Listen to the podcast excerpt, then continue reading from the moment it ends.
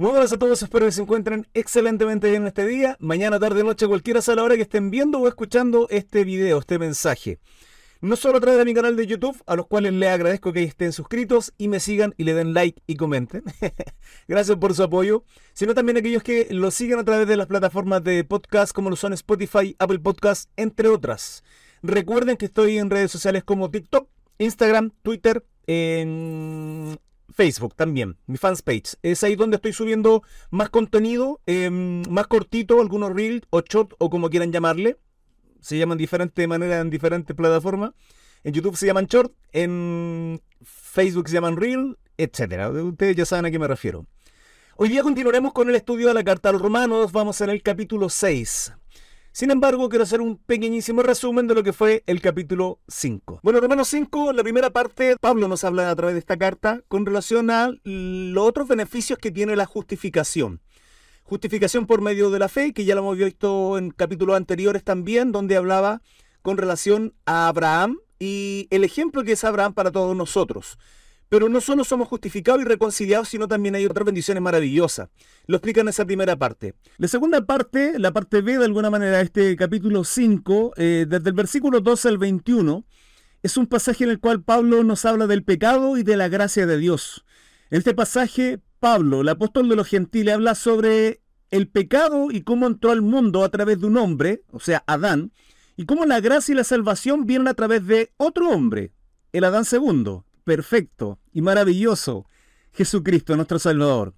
Pablo comienza destacando que por medio de un solo hombre, Adán, el pecado entró en el mundo y como resultado la muerte y también se extendió a toda la humanidad. El pecado de Adán afectó a todos los seres humanos, a todos nosotros por consecuencia, ya que eh, todos pecamos de alguna manera y de distinta forma. Sin embargo, en contraste con la gravedad del pecado, Pablo destaca el don de la gracia de Dios a través de nuestro Salvador Jesucristo. Bendito sea nuestro Señor. Aunque el pecado trajo la muerte, la gracia de Dios trae la vida eterna. Jesucristo, el segundo Adán, vino al mundo para redimirnos y reconciliarnos con Dios a través de su muerte en la cruz, su sacrificio, esa obediencia de nuestro Salvador. Pablo enfatiza que donde el pecado abundó, la gracia de Dios abundó aún más. A través de la obra redentora de nuestro Salvador Jesucristo, y aquellos que creen en Él y la aceptamos, aceptamos su sacrificio, somos justificados ante Dios. La gracia de Dios no solo nos perdona, sino que también nos restaura y nos capacita para vivir una vida en comunión con nuestro Señor, con nuestro Creador, con nuestro Padre. Pablo concluye diciendo que la ley fue dada para que el pecado fuera aún más evidente, pero donde el pecado aumentó, la gracia de Dios aumentó aún mucho más. La gracia de Dios es suficiente para cubrir todo el pecado y traer vida eterna a aquellos que creen en Jesucristo. En resumen, esta segunda parte nos enseña sobre el impacto del pecado y la magnitud de la gracia de Dios.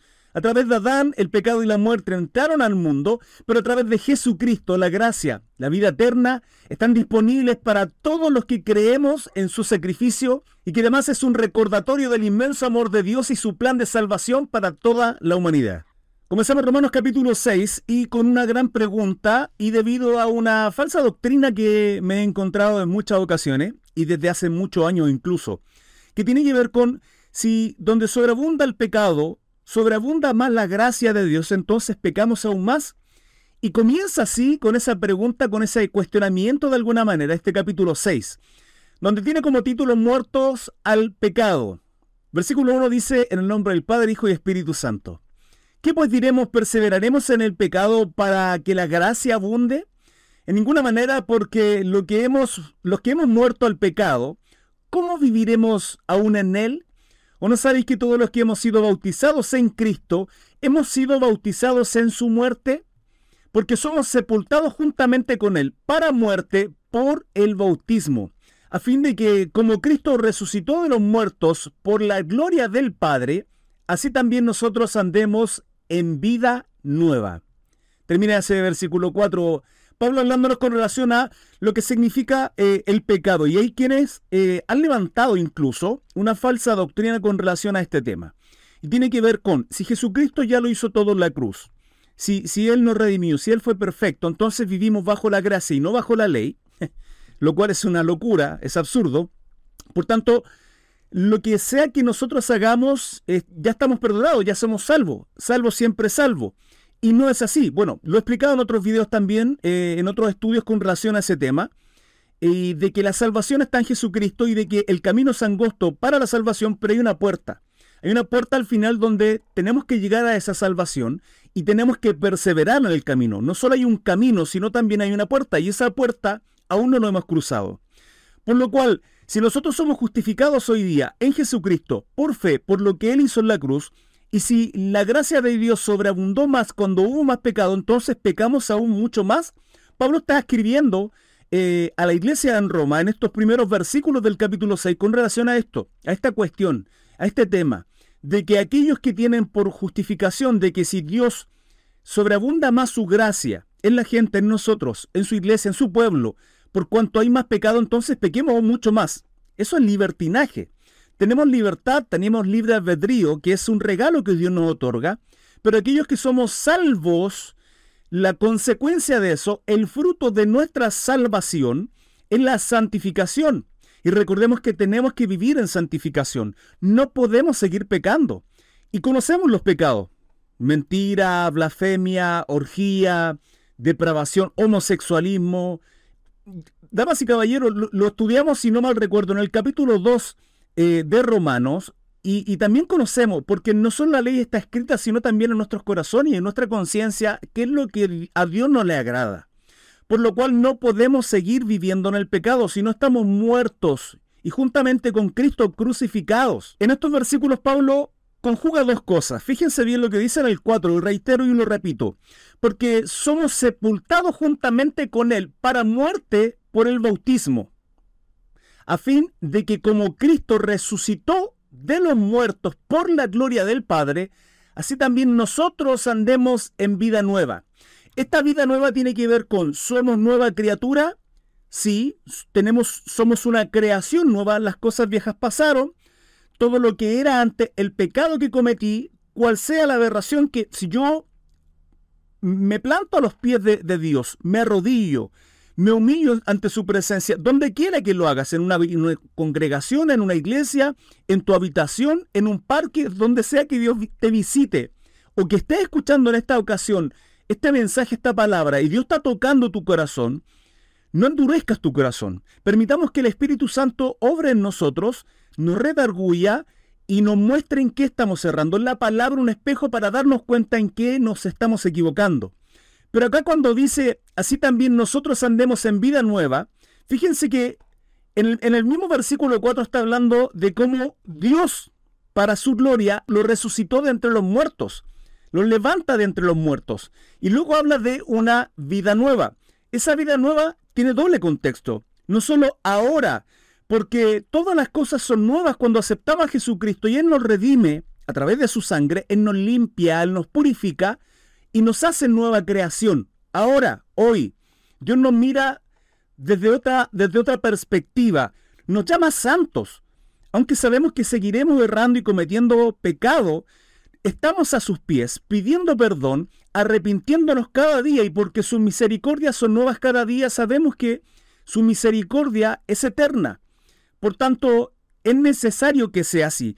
Pero también hay un doble contexto, no solo ahora en vida nueva, sino también después, y esa es nuestra esperanza. Pablo también lo habla en la iglesia de Tesalónica.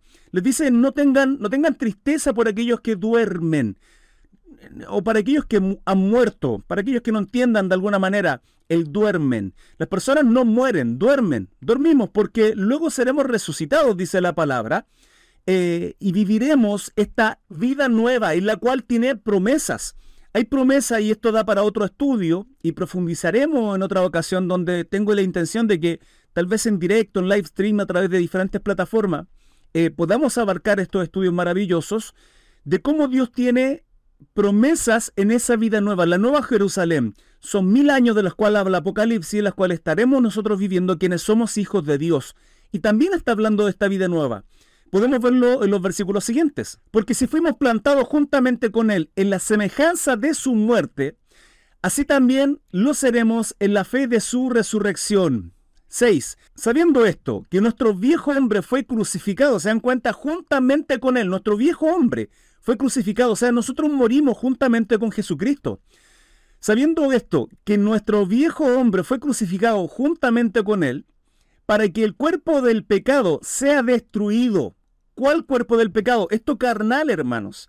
Este cuerpo sea destruido, como fue quebrantado Jesucristo por la ira, por su Padre en esa cruz. Lo dice Isaías 53. A fin de que no sirvamos más al pecado. Está jante Pablo en esto. Porque el que ha muerto ha sido justificado del pecado. El que ha muerto, ¿quién? El que ha muerto, ¿dónde?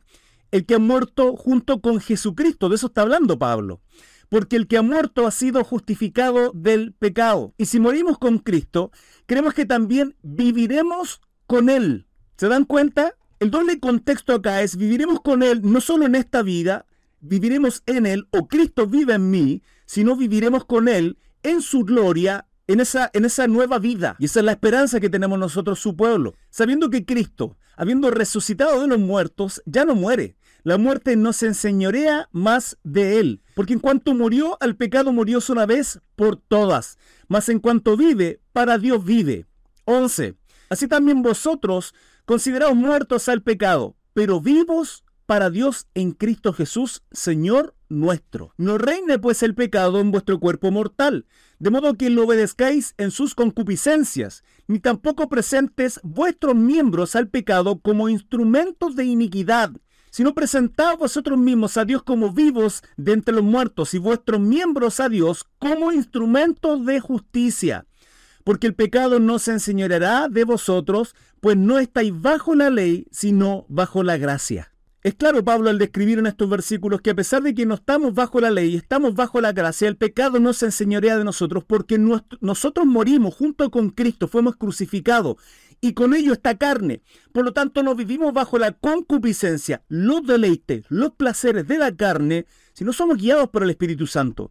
Lo he dicho en innumerables ocasiones, nosotros somos guiados por el Espíritu Santo. Para ser guiados por el Espíritu Santo debemos buscar de Él clamar, constantemente mantenernos en santificación. Leer la Biblia es fundamental, mantener un tiempo de oración es fundamental cada día, agradecer, tener comunión constante a Dios, sentir su presencia a cada paso que damos, en cada mirada, en cada respiro, y ser instrumentos para la gloria de Dios. Saben, nuestra obediencia, nuestra obediencia al mandato es la mejor adoración que podemos darle. Y esa adoración con relación a nuestra obediencia a su mandato tiene que ver con la santificación, tiene que ver con obedecer a su palabra en cada uno de nuestros roles, como empresarios, como jefes de hogares, como hijos, como hermanos, como amigos, en todos nuestros roles. Nuestra obediencia es nuestra mejor adoración a nuestro Dios. Por lo tanto, no podemos presentar nuestros miembros para iniquidad, para pecado y si nuestra conciencia nos está hablando, si sabemos que aun cuando tenemos conocimiento y claramente la palabra nos está diciendo cuáles son nuestros errores, debemos de cambiarlos, hermanos. Tenemos que presentar nuestros miembros, nuestros miembros en sacrificio vivo para la gloria, la honra de nuestro Salvador Jesucristo. Nos tomaremos de esta promesa, de este último versículo, porque el pecado no se enseñoreará de vosotros eso significa que si vivimos bajo el Espíritu Santo, bajo la dirección de Dios, si nuestros cuerpos están, están juntamente con Cristo crucificado, el pecado no se enseñoreará de nosotros. Y si seguimos pecando es porque estamos dándole deleite a esta carne que aún no muere. Recordemos, pues no estamos bajo la ley, sino bajo su gracia. Que tengan un bonito día. Muchas gracias por su apoyo a través de las redes sociales. Dejen un buen like. Eh, sígueme a través de YouTube. Suscríbanse a mi canal. A través de las diferentes plataformas de podcast. Ya estoy haciendo directo live stream a través de TikTok. Voy a comenzar prontamente en Facebook. No sé si terminaré haciendo directo en ambas plataformas. En una o en otra. O haré más en una que en la otra. me da la impresión que probablemente lo pase mejor en Facebook. TikTok la verdad es que no me agrada mucho, sin embargo aún así estoy ahí subiendo estos reels, estos cortitos. De, estos mensajes y también otro material nuevo, mensajes bastante bonitos. Palabra de Dios, principalmente. Muchísimas gracias a todos los que me han apoyado, de verdad, muchas gracias. Que Dios les bendiga y que Dios les ilumine a través de su palabra. Hasta luego. Chao, chao.